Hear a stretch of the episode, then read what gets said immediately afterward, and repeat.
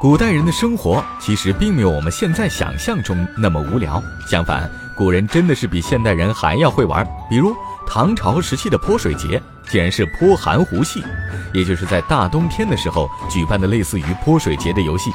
我们知道泼水当然是天气很热的时候玩起来会比较舒服，但是为什么唐朝人竟然在冬天举办泼寒湖戏呢？世界从来不简单，历史何尝会温柔？这里是历史印记，为你讲述你所不知道的历史故事。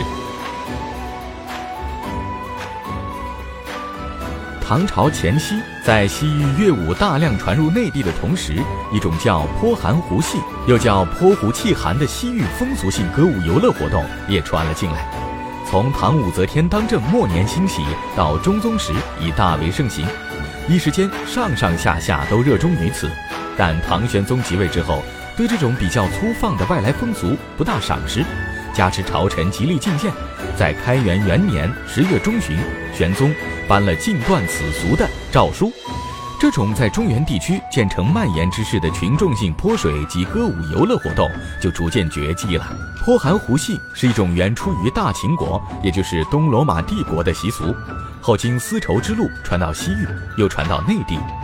这种活动类似于至今仍流行于傣族地区的泼水节，不过泼寒湖戏是在十一月的寒冬季节进行。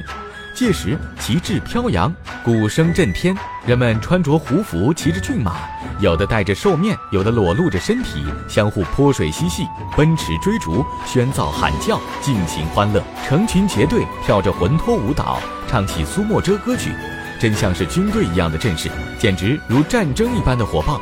说是这样能够压火去病。泼寒湖戏的另一个名称是苏墨遮。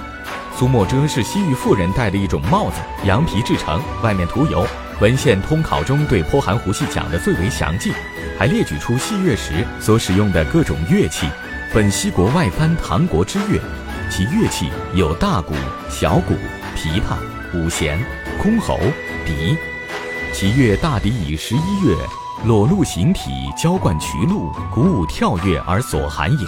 泼寒湖戏传入中原的时间很久，最早为宫廷之戏，到初唐时在民间广泛流行，参与者不仅自娱，并且以之悦人。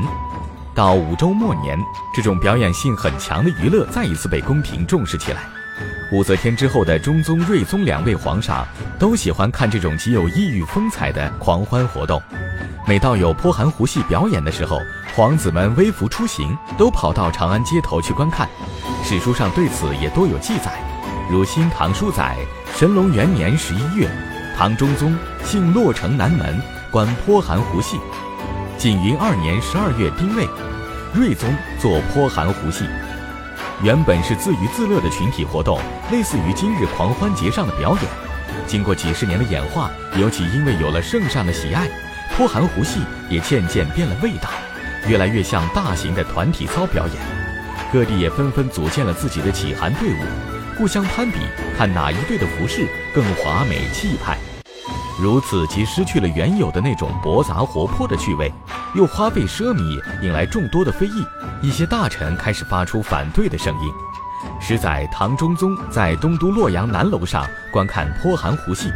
殿中侍御史吕元泰上书劝谏，认为游戏的人们穿胡服、骑骏马、击鼓张旗，有战争之象，很不适合在都城里表演。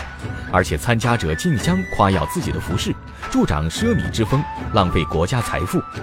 吕元泰认为，时寒则顺之，何必裸露形体，浇灌渠路，鼓舞跳跃而左寒焉？这种风俗有百害而无一利，请求皇上禁绝这种野蛮之戏。但唐中宗并未采纳这份建议，照看不误。到了唐玄宗时代，宠臣张说也上书批评泼寒湖戏，认为这种外来之戏没有典故，有悖先理，裸体跳足，承德荷官，挥水投泥，失容思甚，再次请求禁绝泼寒湖戏。这一次，唐玄宗采纳了张说的建议。开元元年冬天，敕令腊月起寒，外藩所出。渐进成俗，因循已久。自今以后，无问藩汉，即已尽断。那样一个生机勃勃的戏乐从此消失，想来实在可惜。如果泼寒湖戏能够一直传承下来，今天的隆冬腊月，我们也会有一个热闹而刺激的好去处了。